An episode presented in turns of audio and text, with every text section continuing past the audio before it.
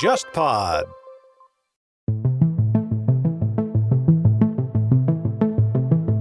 看一些相关的民调，就老百姓会觉得东京奥运会好不容易开了，也是件好事情。但即便是这样子的话，更多只是停留于对奥运本身的民意回声，但是对菅义伟的支持率没有任何帮助。我看到一些民意调查，就比如说，在我超过百分之六十人觉得奥运能开终究是件好事，但是同样调查又是会显示对菅义伟的支持率还是很低。这老百姓也分得很清楚，奥运健儿获得的成绩跟你菅义伟没什么关系。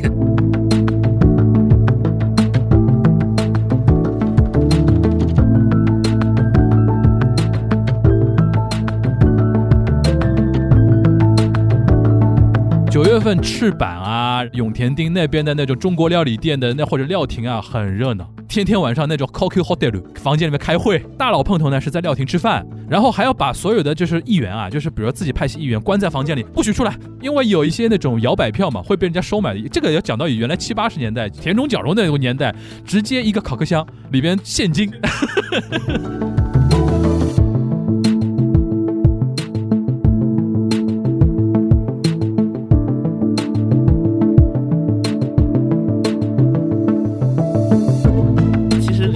假释本身就是文在寅在韩国左右各界摇摆的一个结果。韩国的民意是认为李在镕该放，就李在镕做不做，反正财阀都这鬼样子。但是现在如果不放出来，芯片怎么办？口罩怎么办？都怎么办？韩国经济是不是要彻底完了？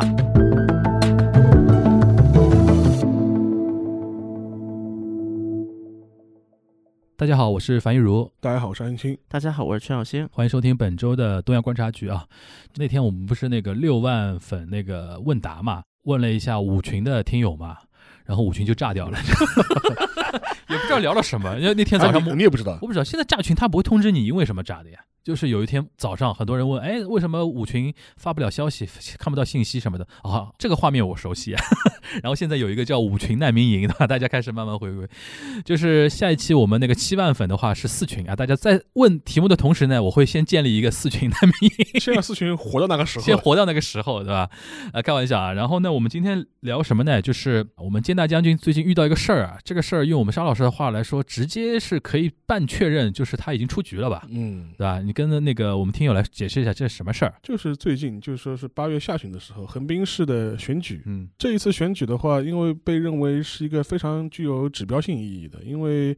我们都知道，今年秋天的话，就说是十月份的话，按道理来说，本届国会应该到期了，就要再次那个再次举行大选。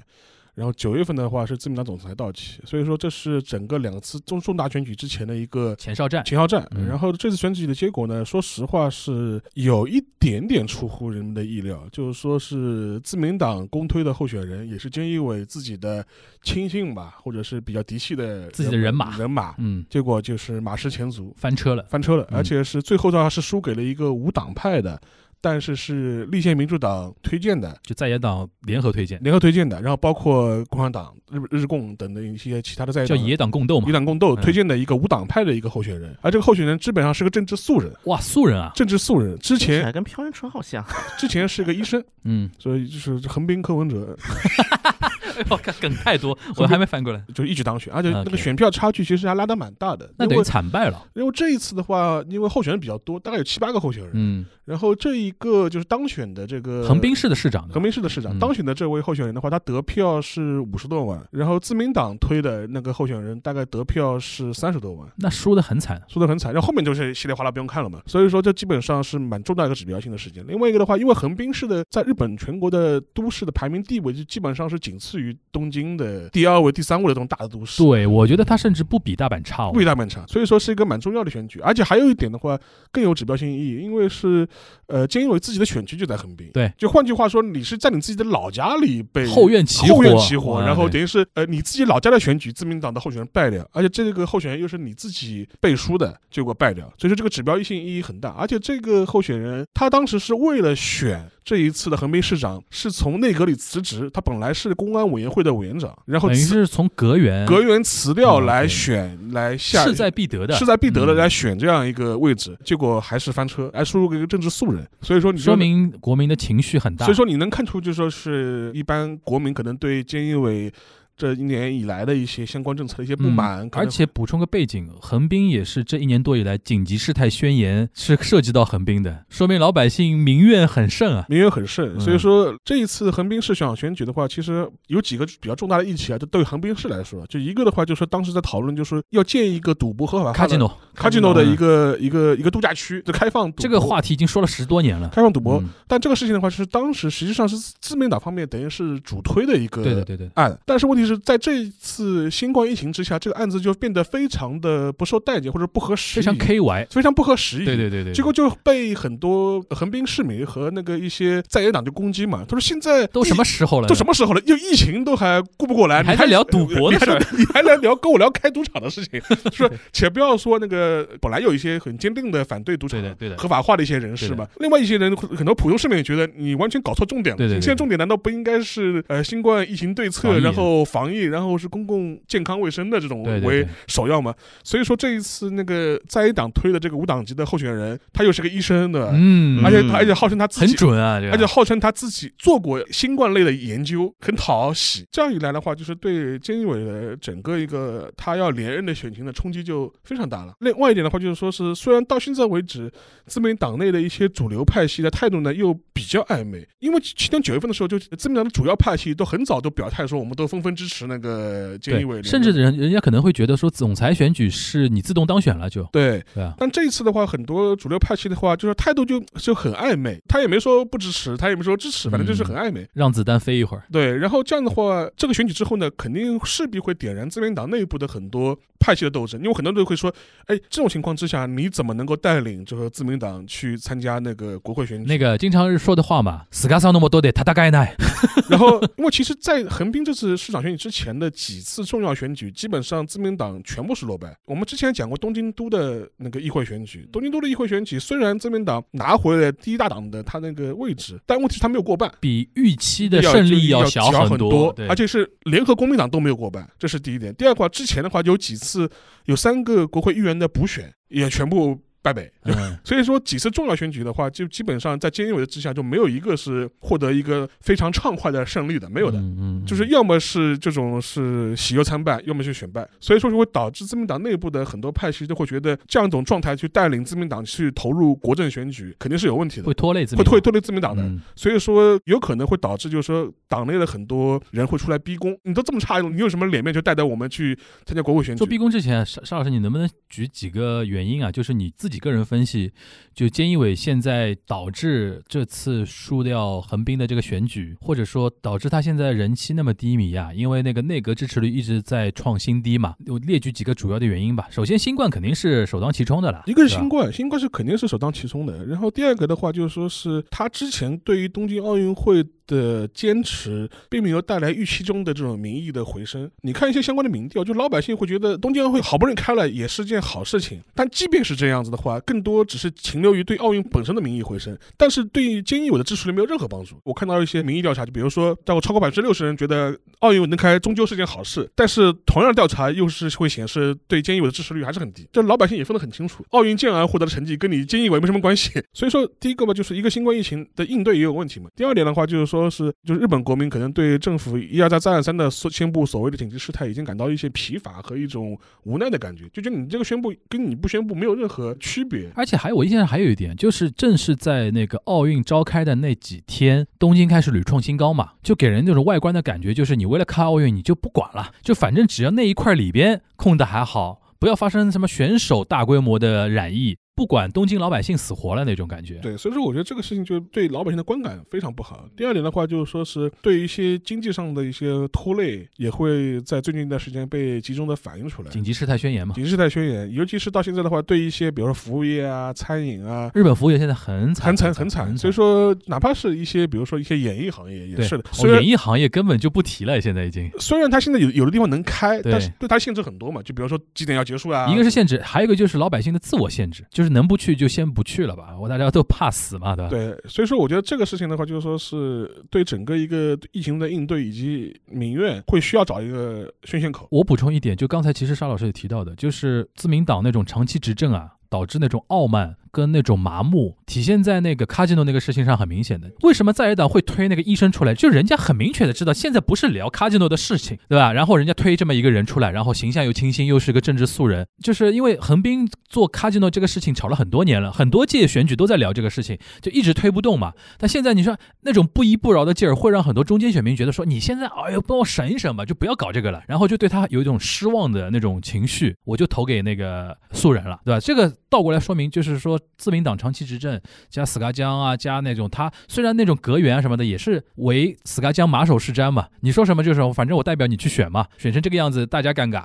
对吧？就是所以说这一点，我觉得也可以补充一下，他们那种长期执政下的那种麻木。而且现在几个问题啊，就是说从那个选举的日程上来看的话，就基本上势必是要先进行那个总裁选举，再进行那个国会选举了。本来他可能建议我是希望呃通过奥运，然后让自己的就是支持度有所回升，然后在九月上旬的时候解散议会，然后的话九月下旬的话是选总裁，等于是先先选国会选举，然后再选总裁。关国会选举的话，又保证了自民党的执政地位，他这样的话就可以顺理成章的就说是就继连任总裁。但问题是现在这个时间点的话，就基本上已经错过了。第一个的话，他的支持率非但没有回升，反而在更加走低。而且它那个走低的概念是什么概念呢？就是是从二零一二年，就是第二次安倍政权之后的自民党内阁的支持率是最低，就是比一二年里年的最低点。就是又回到大家熟悉的那种画风了，就是安倍辞了之后，当时是那个福田康夫嘛，做了大概小一年。换那个麻生，麻生换后后面就是一点一点点点往下掉，这个我其实我确实讲过了，就进入战战国时代嘛。对对对对，又一个循环开始，又一个循环开始了。然后就是说是基本是二零一一二年以来的那个支持率的最低点。第二点的话，就是说是那个那个因为时间点的问题，由于日本的疫情的就说是不断的严峻嘛，这么都上万了嘛，然后就导致这个结果，就日本把那个紧急事态的时间又延长到了九月上旬，就是导致这个结果，你不可能在紧急事态期间去解散议会进行国民选举，因为你不能密集呀、啊对那肯定被骂死投票都没法那肯。定被骂死嘛。那这样的话，你时没有时间让你去解散解解散议会了。这样的话就，就就基本上就是现在日本国内就是公认，就是菅义伟在九月上旬解散议会的这个意图就基本上是破灭了，就势必会导致先进行总裁选举，再进行国政选，呃那就复杂了那。就复杂了。那自民党内肯定会有人造出来造反了。突然有个人举手说我也要竞选，呃，现在就基本上有两个人是明确是态度要选的，一个是岸田文雄，呃本来就是对对对，去年就选了，本来排就排到他了。他本来退下来，还有一个是那个高市早苗。啊，他可能性比较低，即便选的话选不上。那高市早苗他之前是当过日本的总务大臣，就是在那个安倍内阁的时候当过，是个一位女性议员。反正这两个人已经明确那个身手高市早苗基本上跟安倍代言人吧，安倍拉拉队里安边的成成员嘛，安倍拉拉队里面成员，嗯，但说不定也有可能啊，因为本来建议他。脑子里想到了小池百合子，因为高市长嘛，第一个嘛是安倍自己人，放心；第二个嘛是那个女性形象好，哪怕以后小池出现了，我在性别这个议题上不会失分。分。对第二个的话，你看，因为菅义伟说实话，他是一个没有个人魅力的对对对对，毫无魅力。他适合做幕僚，不适合当蒙面的人物，所以说就导致这个结果。我那我就干脆让选民感受清新一点，哎，fresh，呃就你们要政治正确的吧？那我给你一个女性候选人，气质也都不错，对对对形象佳。你看他那个内阁的经历资历也有，这个倒是也有可能。现在是这两个人是明确就是说是岸田文雄是另外一种路子，岸田文雄是有自己的派系的，他是等于实力派，他但是他有个问题，他也有点像菅义伟的，就是他缺乏一点个人魅力，长长得比菅义伟好。长得比菅义伟好是的，就但是他也不是那种魅力型的政治家，就讲话也是非常低调的那种类型。那我们河野太郎目前 没有说话吗？现在比较尴尬，就说是我前一阵是看到了一个日本的一个就是跑那个永田町的一个资深记者，他是复盘了去年的那个情况。就去年河野太郎本来是非常想跳出来选的，结果他复盘了一个场景是那个麻生太郎就把黑糖叫到自己办公室里面，就劝他，就是说今年你就不要选，你还是稍微再忍耐一下，等一等，会到你的时候的。就基本上是把他给劝退了。所以今年这个情况的话，就河野太郎本身呢，我觉得呃心思可能还是有，现在就看他自己能不能搞定麻生派的支持议员，能够把所有的支持转交到他身上来。嗯，所以说，我觉得这也值得观察吧。但我觉得，随着这一次横滨市长选举的那个结果出来的话，会导致自民党内就是牛鬼蛇神都会蠢蠢欲动，都觉得大家都有机会了。我觉得麻生从本质上是坚决不想让河野太郎那么早上位的，因为代表这个派系只能是一个人代表嘛。他现在拿到副首相跟财务大臣，已经是代表这个派系能达到的最大利益了。如果你一当首相，人家会说，那你麻生派就不要再对吧？阿索桑你可以退休了。而且这一次就是最后可以说一下，就是大家可以还可以观察一点，就是这一次的话，可能会自民党内的权力格局会有个大的洗牌。除了了那个总裁可能会换之外，就是那干事长，干事长也有可能会发生变化，就是说这这个这个给我们说一下那个我们你盖桑你盖桑的话，就说是二届俊博的话，因为他现在已经八十多岁了嘛，他已经是年纪最长、在位时间最长的干事长了。说实话，他虽然一方面能够斡旋党内的各种各个派系的关系，但另外一派的话，就说是也会导致了党内的很多派系对他不满，就觉得你霸占这个干事长的位置时间太长了，他就觉得你年纪这么大，在这个位置上待的时间太长了，你应该换其他派系的人来做做了，这是一种态度。第二点的话，就是说是，呃，如果这一次比如说这边总裁发生变化的话，干事长有可能会随机也会发生相关的等于是换一代，重新换一代领导集体。结构了。对的，还有一个嘛，就是而且他自己也要为自己的家族未来的政治发展要做打算了。如果他自己很勉强的继续再干这个干事长，有可能会把他自己家族的这些政治能量耗尽。呃，如果你从长远考虑的话，你可能现在想做一些政治上的交换，怎样把他的政政治力量能够完整的交给他自己的儿子去继承。所以说，现在日本国内也有人就是有这个消息出来吧，就是说是。他可能也在为自己的儿子接班他的政治选区做一些铺路了，有可能在这一次的自民党的权力格局的这种转换过程当中呢，可能也要做一些利益的这种交换。交换就是说我早退休，但是呢，我的要求就是你扶我儿子一把，对吧？他现在更多是会把他的那个他的选区就交给他的三子，大概现在大概四十出头吧，大概四十出头，年纪上也比较合适。另外两个年纪比较大了，是在政治圈吗？还是什么意思？当过他的秘书，当过，但是他年纪比较大，都要快六十岁了，就是属于这种估计啦，老爷子觉得老大老二扶不起来，老三比较聪明，对吧？然后一直顶在那个地方，等着老三来接班。也有可能了，也有可能所以说这次的话，我觉得大家一个时间点的话，跟大家说一下，你看看就是九月底。九月底可能是自民党党内权权力要有一个大大交哦，换。这个好玩了。就我们做一年多的东亚观察局，一直觉得说韩国政坛比较 drama，我们日本是这个政坛终于起点波澜了，啊，有有点好玩的点了。但是呢，日本政坛还是说回那句话，就表面上是波澜不惊的，暗潮汹涌就。料亭里料亭对吧？正式开始我们我们是恨只恨自己没有在料亭里面装个探头。九月份啊，九月份九月份赤坂啊，然后那种什么永田町那边的那种中国料理店的那或者料亭啊，很热闹，天天晚上那种 Cocky Hotel 对房间里面开会，开会对吧？天天开会，就是日本政治家开会就喜欢在 hotel 里开开房开房开房，然后作战会议对，然后大佬碰头呢是在料亭吃饭，对对吧？然后什么旁边那种哦女将倒点酒啊，然后什么呀的就开始来，然后还要把所有的就是议员啊，就是比如说自己派系议员关在房间里，关在房关在房不许出来，对 不许出来讨不不讨论出个结果，因为有一些有一些那种摇摆票嘛，会被人家收买的。这个要讲到原来七八十年代田中角荣那个年代，直接一个考克箱里边现金，现金 发对啊，就是那个角福战争嘛，田中角荣跟那个福田赳夫嘛，互相之间发钱啊，这太厉害了这个东西。这个有有机会可以我们做历史项的节目的时候跟大家聊这个事，它太太过于西比亚来的 那种感觉。那邵老师，你现在我们传统异能时间要来了。来来预测看看，比较具体的预测啊，你觉得河野会出来吧？我觉得他很想出来。但是你觉得最后我们阿索桑压得住他吧？我觉得去年其实说实话，我觉得压他可能已经压得蛮勉强的了。，对的，今年压不住了吧？我觉得，有可能会压不住。我觉得今年他绝对想出来。为什么？现在有一个很好的局面，就是他是之前的他妈行政改革项嘛，然后又负责打疫苗那个事儿嘛。他如果现在这是上去啊，完全可以说我一旦上台，防疫的事情我他他他他他几条点，这个我觉得岸田文雄跟高市早苗很难接招了。另外一点的话，就是说是还有很多，我看到日本的很多嗯媒体就也是问菅义伟嘛，菅义伟还是到现在为止还是说我还是要出来选的，我当然会出来再再再再选。还嘴巴牢。还嘴巴牢，但问题就是说很多人已经开始为他找退路了，就是说是你怎么样能够比较体面的能够下台，然后维维持自己的这个派系的这个还铺个花道给他，对吧？政治力量。就比如说我现在就是全心全意都是在防疫上面，我没有心思再去参加这种政治的这种博弈和选举了。哦，所以说一旦防疫结束，我功成身退，对吧？或者是说我就是做看守内阁，我就做到这本届那个国会就是到期结束，但是在此之前，我所有的精力全部是在防御上啊，面。这算很给面子。这样的话，说不定还能留一个比较好的一个政治上的一个遗产，或者是维持一个比较好的政治形象，为你自己将来这个派系的东山再起能够留一些政治上的一些能哎，那我们进一步预测，我们两个人都觉得说河野太郎可能出来的可能性蛮高的。那你觉得如果河野太郎、岸田文雄、高市早苗这三波的话，谁选出来最能挽回目前自民党的这种颓势？相对来说，我觉得从那个国政选举角度来说呢，我觉得河野太郎或者是高市早苗可能都要比安田文雄更利于打选战，但是不利于团结。对对对对对，对自民党内部会乱，就是到时候。因为自民党内的一批一些老家伙对河野太郎的态度就觉得这家伙锋芒太露，对的吧？不尊重我们这些老家伙，其实就是年轻版的小泉纯一郎嘛。当时，当时如果他窜上去呢，可能国民的支持度会很高，因为觉得说哇好敢讲，对吧？然后他可能会把在野党打趴下。但是问题就就就执政很复杂，因为你内阁就是要按照派系来分配名额的嘛。你 身为这种样子上去的，人家岸田文雄，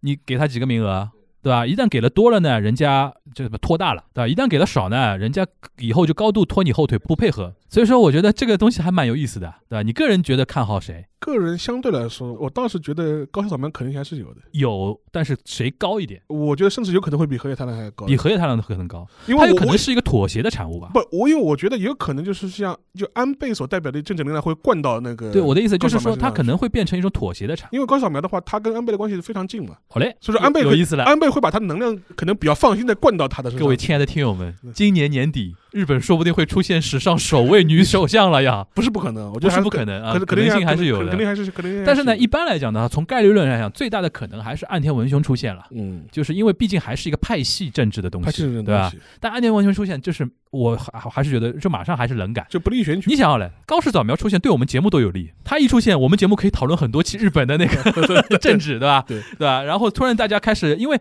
现在女性上位这个话题是很受大家关注的嘛。在日本那么直男癌的一个国家，竟然来了一个女首相，肯定到时候国内的自媒体又要来了，就是高市早苗多伟大的，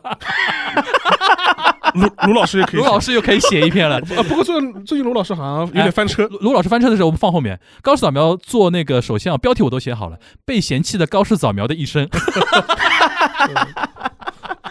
好啊，那就是日本就基本上现在这么情况，大家可以期待一下今年秋天开始的一个乱斗了。乱斗，乱斗大家可以期。待一下了。好了，然后我们那个韩国这边了，韩国这边我们李在镕放出来了，对对，聊李在镕之前，我们先聊一嘴卢老师吧。卢老师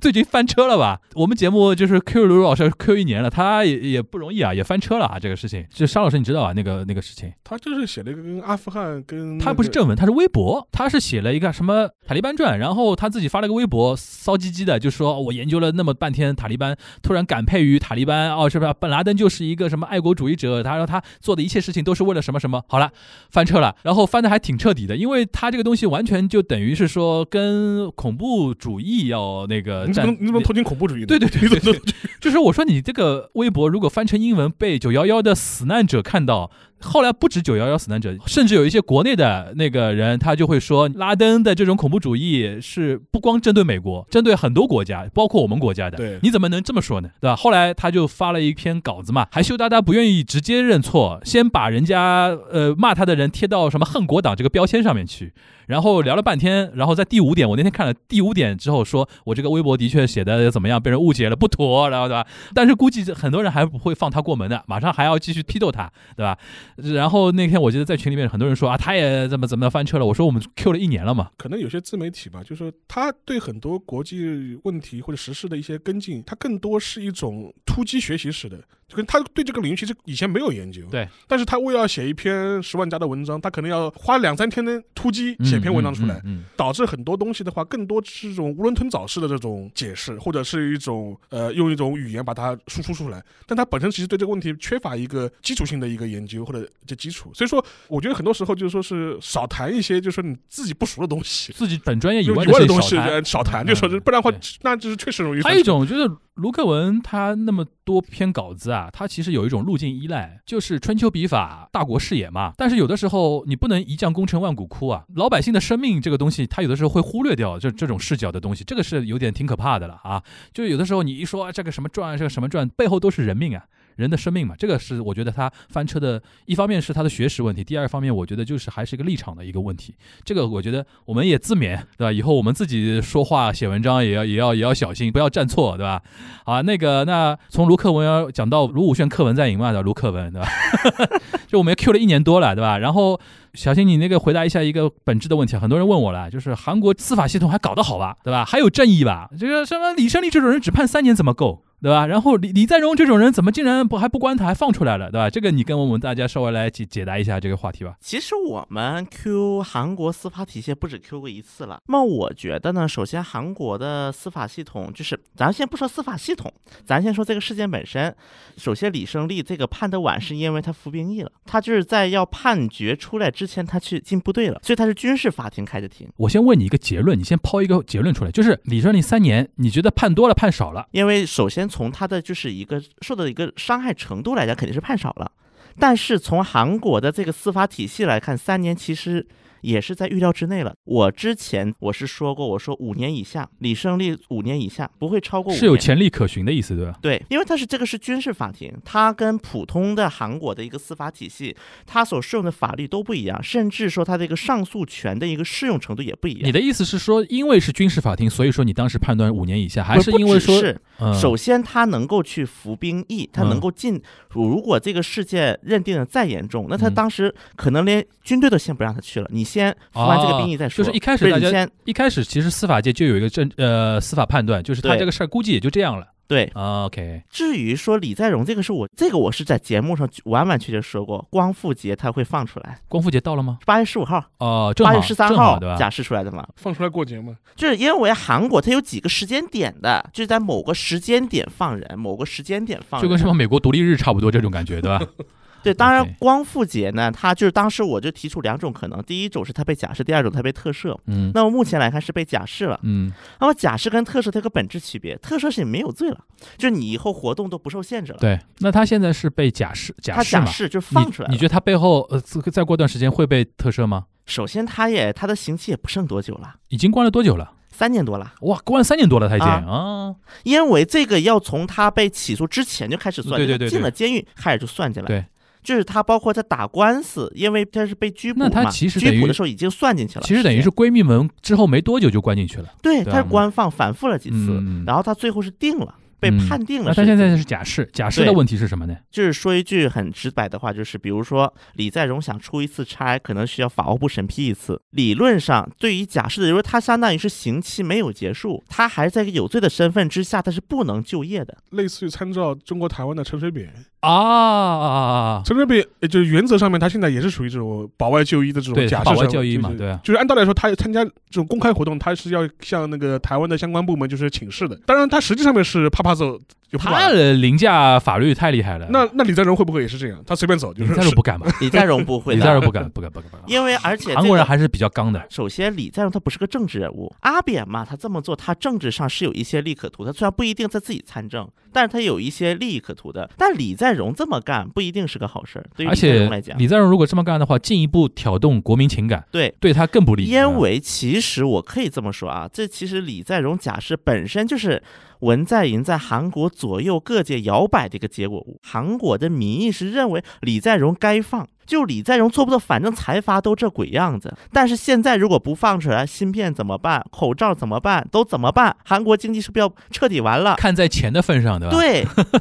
首先大多数主流民意是支持啊，把李在镕放出来的，就是你审判击毙、审判够本了就行了，你别拦着这个国家的经济，你别拦着这个国家的体系，这是首先韩国的一个普遍的民意认知。然后韩国的财阀的一个说法就是说，没有人能给大的投资拍板儿，因为现在要知道，韩国的大多数企业除了李在镕啊这样 owner 掌门人以外的人，这都是职业经理人。对于他们来讲，他们是有权，比如说多少钱以上的投资就是谁来拍板，多少钱以上就是谁来拍板。对于一个企业方向性的一个东西，除了掌门人，没有人能够拍板的。比如说像现在在美国，尤其在川普的时候，试图去强迫三星去在美国投资的这个事情，李在镕以外没有人能拍得了板的，职业经理人不敢担这个责任。说不定拜登都希望他早点放出来，对啊，对吧？在拜登旗下的美国政府想方设法去想撮合，就是那个 SK 和就是 LG 两个电池厂商的一个争端。OK，因为 SK 当时在美国那个乔治亚州的投资额应该是乔治亚州最大规模的一个电池厂，所以说在这么样的一个背景下，在一个国际经济的一个压力背景下，首先民意是支持把它放出来的。但是如果你随随便便把它放出来，比如说你去赦免了李在镕，因为赦免的象征性太强了，赦免是总统的固有权限，那么这就导致两个问题：第一个，很多人就会骂文在寅说，你看看你当在野党议员的时候，天天天反对财阀靠钱来挥舞这种特权。现在你当总统你也这么搞，你也跟财阀是一类人。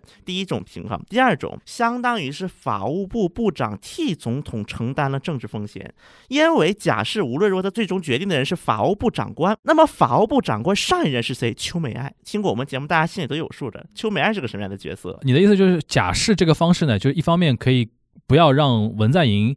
去背这个锅，然后你如果要泼呃文在寅脏水的话，他说这是我法务部长定下来的事情。OK，因为我们之前说过，在韩国的选举当中，它是有家兔子和野兔子的一个说法。那么家兔子就是自己的铁杆，那么野兔就是指摇摆。那么对这些家兔子，你怎么说服这帮家兔子们？因为无论如何，你比如说你去做这个假释这个决定那一刻，嗯至少我可以说，根据韩国的假释规定，李在镕符合假释要求，因为他已经在监狱里待了那么久了，而且根据媒体韩国媒体传出一些信息来看，李在镕他在监狱里的整个态度确实是良好的。那么你其实也没有理由去拒绝李在镕去做假设这么一个事情。那么在此基础上，外加这样民意的一个压力。那么也就让李在镕的这个假释成为了一个现实，所以当时我是在节目就是说的，光复解前后他会放出来。那现在已经放出来一段时间了嘛？。对呃，因为你这段时间应该也也有跟踪了一下韩国的一些舆论嘛，对，他真的放出来之后，舆论又怎么样了呢？首先刚才说了，民意的一个普遍的认定是觉得李在镕应该应该放啊，对。他这次放出来效果怎么样？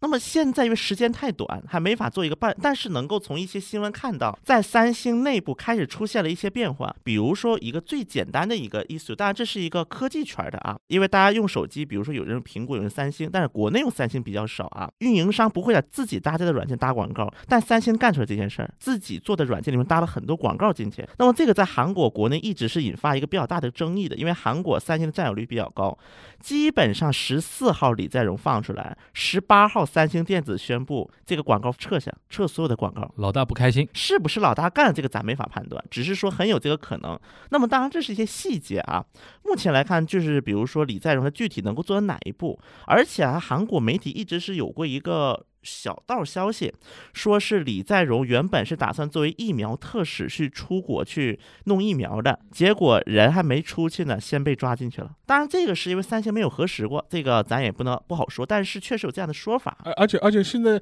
韩国很尴尬的，好像他那个就是美国的那个相对疫苗交付时间又拖又延迟了嘛，对对对，对？吧？然后就摩德纳，莫德纳又延迟了嘛，结果很多人都说，你看就是因为没有让李在镕去当特使，对。那我再补充一下，李胜利那个三年，韩国国内怎么看？李胜利这个事情啊，首先我刚才说了，三年这个是不符合大家对于他这个罪的一个期盼值，对啊对啊肯定的这是。但是从法律角度上来看，三年可能是一个也不能说正当，但是一个合理的一个合理范围嘛。对我的意思就是舆论怎么看？老百姓不满意啊，是不满意的，对啊集体不满意，对吧？对啊，嗯，舆论觉得我们韩国那这个锅什么时候成了这种社会了？那这个锅在谁身上呢？军事法庭打在法庭身上。法庭啊，但第二个就打在韩国社会身上，然后呢，他们自我检讨啊，就是韩国的这种高层社会，高层社啊，精英阶层对就是什么呃司法检察，然后财阀明星这种对阶层啊。那么第三，你们都是一丘之貉，第三嗯，棒可能打在文在寅身上。哎呦，文在寅好惨，那就说了呀，你文在寅都是要彻查了，你当时不是承，你当时怎么承诺我们的，对吧对啊，他这最后出来还是这个样子嘛。嗯？OK，所以这个就是导致说韩国国内就出现了一种很尴尬的情况。根据韩国法庭的一个认定，就是李胜利他不是一个主要人物，在这个局里面他不是最主要的人物，啊，就是类似一个从犯的概念。但是无论如何，李胜利以后肯定没法这个圈儿混了，至少你以后肯定不能靠这个圈他以后就做做生意吧。他好像还是一个蛮有投资头脑的一个人，对吧？对，因为当时李胜利就是被起诉的时候，他是十五个罪目，包括特殊强奸、性接待、逃税漏税、流通毒品，然后还有受贿、非法偷拍。最后定罪的是哪个？最后有很多的定罪是没有被定罪的。对我说，如果逃税漏税如果定罪的话，也也蛮麻烦的这个事儿。而且甚至韩国有一些右派看到机会说，文在寅政府肯定也有高官卷进去了。不然不会那么快把人家放出来了啊。当然，就是逃税漏税这个事情呢，确实韩国国税厅后来对于 YG 是要求补税了，啊，说这不是李胜利的行为，这是 YG 的行啊为。公司的行为，所以你 YG 要补税，好像说是补了六十亿韩元，哇六十亿韩元，但是问题在于，在二零一六年的定期调查的时候，当时是要求补三十五亿。虽然六十亿这个数看起来很多，但不要忘了，当时韩国政府在就是文在寅宣布彻查的时候，可是韩国当时国税厅有一个最顶尖的一个。调查漏税的部门叫调查四局，四局专门是敲大财阀的。大财阀可以说我不怕检察院，因为检察院里面很多我的拿我奖学金的人，但他要怕调查四局，因为调查四局他能查的漏税。但作为一个用了一百多名调查四局的那个调查人员，最后才查出六十亿，那么大家就感叹，就是真的没有大家想那么多。包括后来李胜利，就是这个漏税的这个事情，在李胜利是没有认认定的。所以说，当时我一看这个罪目，几个罪目适用的这个时候，就知道可能这三年多这个这个就是刑期，可能是在他这个情况下能判的最多的了。而且是军事法庭，军事法庭它的一个律师的一个运用也好，包括它的一些上诉权，它是受限制的。在这样的一个背景下，能判成三年多，我觉得这是个正常了。感觉好像我们这边好像还挺热闹的，但是韩国好像对于这两件事情的一个反应也就这样了，因为都在预期中的事情。当然，韩国国内呢也有一些说司法交易，李胜对，但是这些都是在预期内的一些反应嘛，对吧？对因为你不论怎么结果出来，总会有人会吵吵吵闹闹嘛。那韩国最近热点话题是什么啊？换总统啊，明年换总统的呀。呃，就是那个尹锡悦的啊什么的，这个我们后面可以讲。就是今天正好趁这个机会啊，因为讲那个韩国这两个案子啊，趁这个机会请教两位老师，就是一个一个事儿。你们怎么看那个中日韩，主要是日韩啊，一些年轻人那个对于社会公正啊、社会正义啊和一些资本的一些观点嘛？因为现在我发觉国内互联网有个现象，尤其年轻一一一代人啊，碰到什么事情，哎呀，资本就是这样的。啊，这你跟那个杨一在里那个对吧？八零后我我我想我想我我想听听两位的那种感受啊，韩国有没有这种情况？就是说聊着聊着就说，哎呦，这就是财阀的锅。日本好像我印象中好像不太有这种事儿，好像把这个事儿归到一个什么，他最多日本说什么 black king 就说某家企业是黑心企业，比如说像电通这种，对吧？让员工加班啊什么的，他不会有一种指代说有一个资本集团怎么怎么样，对吧？但韩国比较特殊，韩国因为有一个 有一个非常大的一个靶子，就叫财阀。但是很多人想进财阀呀，又觉得想进。对啊，你以为中国的小年轻不想进资本吗？不是这个是一个什么？我我这个我为什么这么说这个概念呢？啊，首先在韩国国内，就是我包括跟很多大学生聊，嗯。其实批判财阀的没有想的那么多。就是他们觉得在韩国高层的这几个就是几大势力里面，财阀可能还算是能看得过去的。骂谁骂的凶呢？还是骂总统？、政治人物政治人物最脏的，不管你是左的、右的、前的、后都骂那。他的这种起点是什么起点？就从什么时时代开始，政客变成就是李承晚开始，咱都不用往后说了。哦那么源远流长的啊？对啊，哦，是吧？不要忘了，韩国的所有总统都韩国政有游行啊，在韩国政客或者说政治从业人员是地位如此之低下的啊，都骂，人人都骂。只要谁说那个什么给，比如说给国会议员涨工资，下一秒全全体骂。就非常政治不正确的事情，对对吧？OK，对，就是我巴不得让所有国会议员一分工资都不拿。哎，这点好像邵老师，我觉得最近日本是这样的，就政客的那种口碑啊，尤其你像我之前翻那个平成史嘛，里边那个保坂正康痛心疾首啊，就说什么小选举区改革之后，日本政治劣化嘛，就劣化在政治家身上嘛。就就就不光政治家了，或者从政的人角度来说，你看最近那个新闻，就名古屋那个市长啊，你知道那个梗啊？名古屋个市长，名古屋市长本身也是个大右派，大右派，而且很奇葩，很奇葩的一个市长。而且发表过很多，就是比如说说嘛说没有南京大屠杀没有，南京大屠杀嗯是虚构论啊，对对对对对对对，，他那天什么什么事儿呢？有一个女运动员奥运金牌，奥运金牌，她大概是名古屋的人对吧？好像是对名古屋人，然后呢，就是日本有个习惯，就是拿了金牌之后要跟当地的行政长官做个报告嘛，就有点像会见一样的，就像我们这边不是报哦告父老乡亲的，对报告父老乡亲，然后他就跟市长见面了嘛，然后不是要拍照嘛，然后拍照嘛，人家女运动员客气嘛，就把金牌展示展示给那个咬咬，对他拿过来，啊他拿过来一口咬下去，然后呃老百姓怒了，怒了，对，把你的脏嘴拿开，那种感觉。就是韩国也这样啊，觉得只要你一个谁火了，就是嗯。市长啊、国会议员呢，就去蹭热度。然后最搞笑的是什么？嗯。然后那个市长也也挺丢脸的。后来这个金牌国教委会说可以换，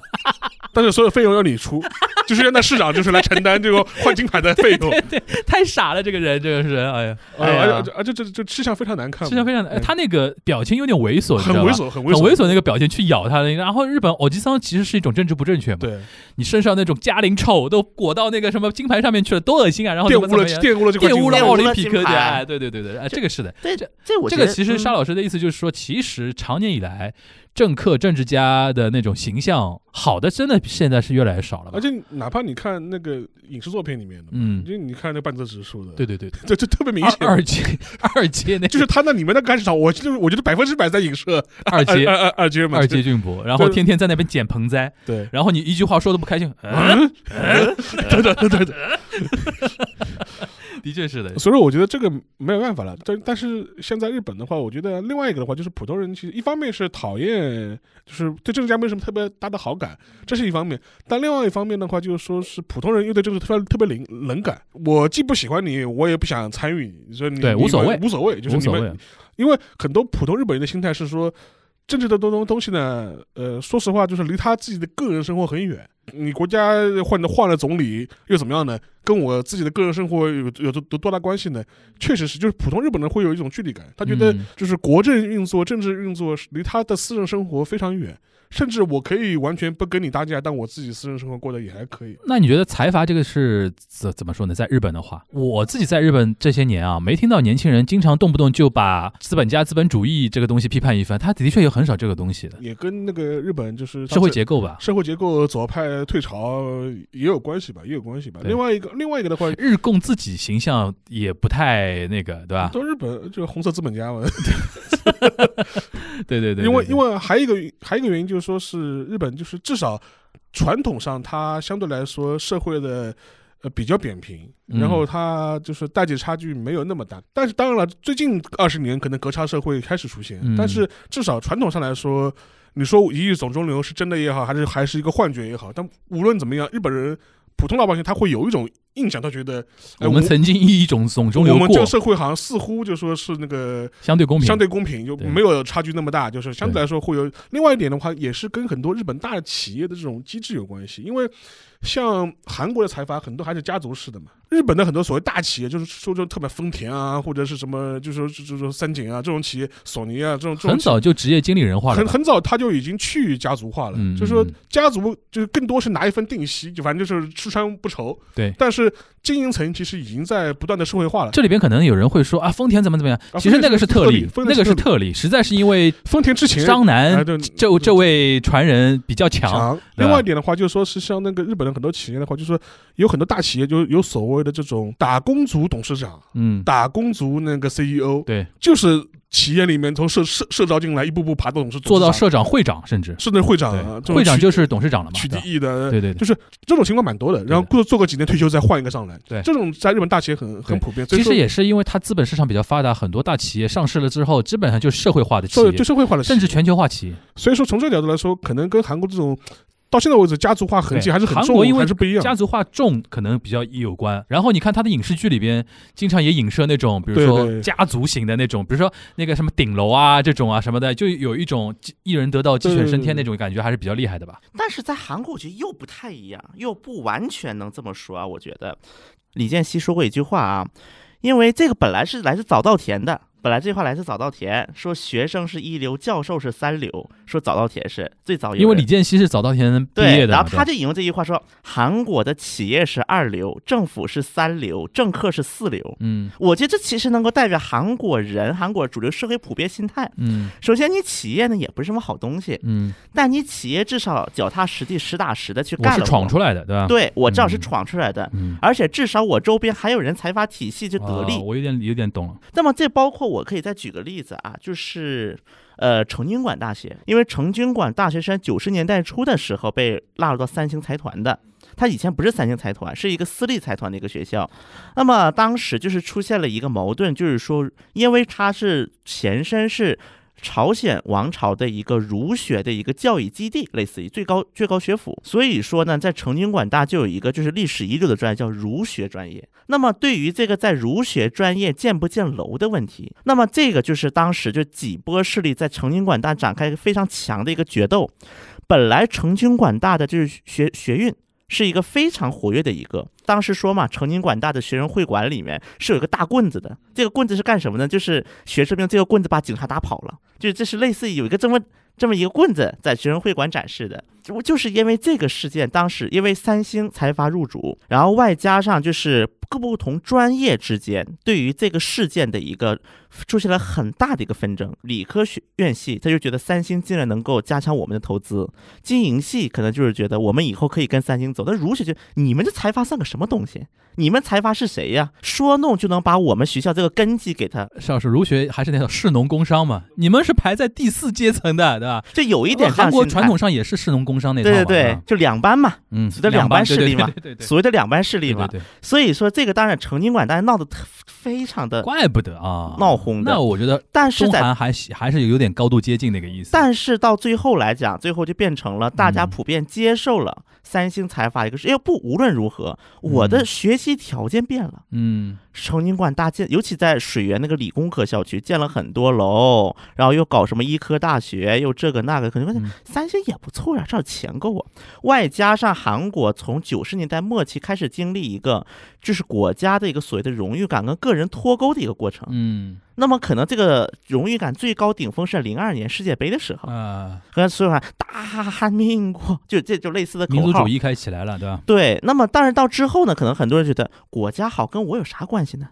跟我个人生活有什么关系呢？嗯？但民族感的是另外一码事，因为我属于这个民族。嗯但这个国家，比如说这个政客好不好，比如说国家一些小的指标，跟我有关系吗？嗯，就经历了一个个人主义和民族主义混合的一种新的阶段。开始走向个人了，对吧？对关注个人了。那么在这样的一个阶段之下，那么政客就做成一个公，因为这个当然这还有跟另外一个观点有关，就是所谓的击毙、击清算击毙韩国的一个口号。那么就尤其是政客，因为他是站在这个面对媒体的最前线，嗯。他是代表一派立场的，因为嗯政客在本质上是代表某派立场，而代表这些人去说话，所以说到最后就觉得，哦，你这逼人都是击毙，你们都是弊端，所以我要把你清算。要一扫击毙，对嗯。所以说文在寅，尤其是在这个这种氛围，在一六一七年是韩国国内可能是最鼎盛的一个时期，嗯。就是说啊，我们派就是正义，你们嗯。就是个弊端，所以我要把你清算。所以就出现了韩国对于财阀，虽然他觉得都是上层社会，嗯，都我都接触不到，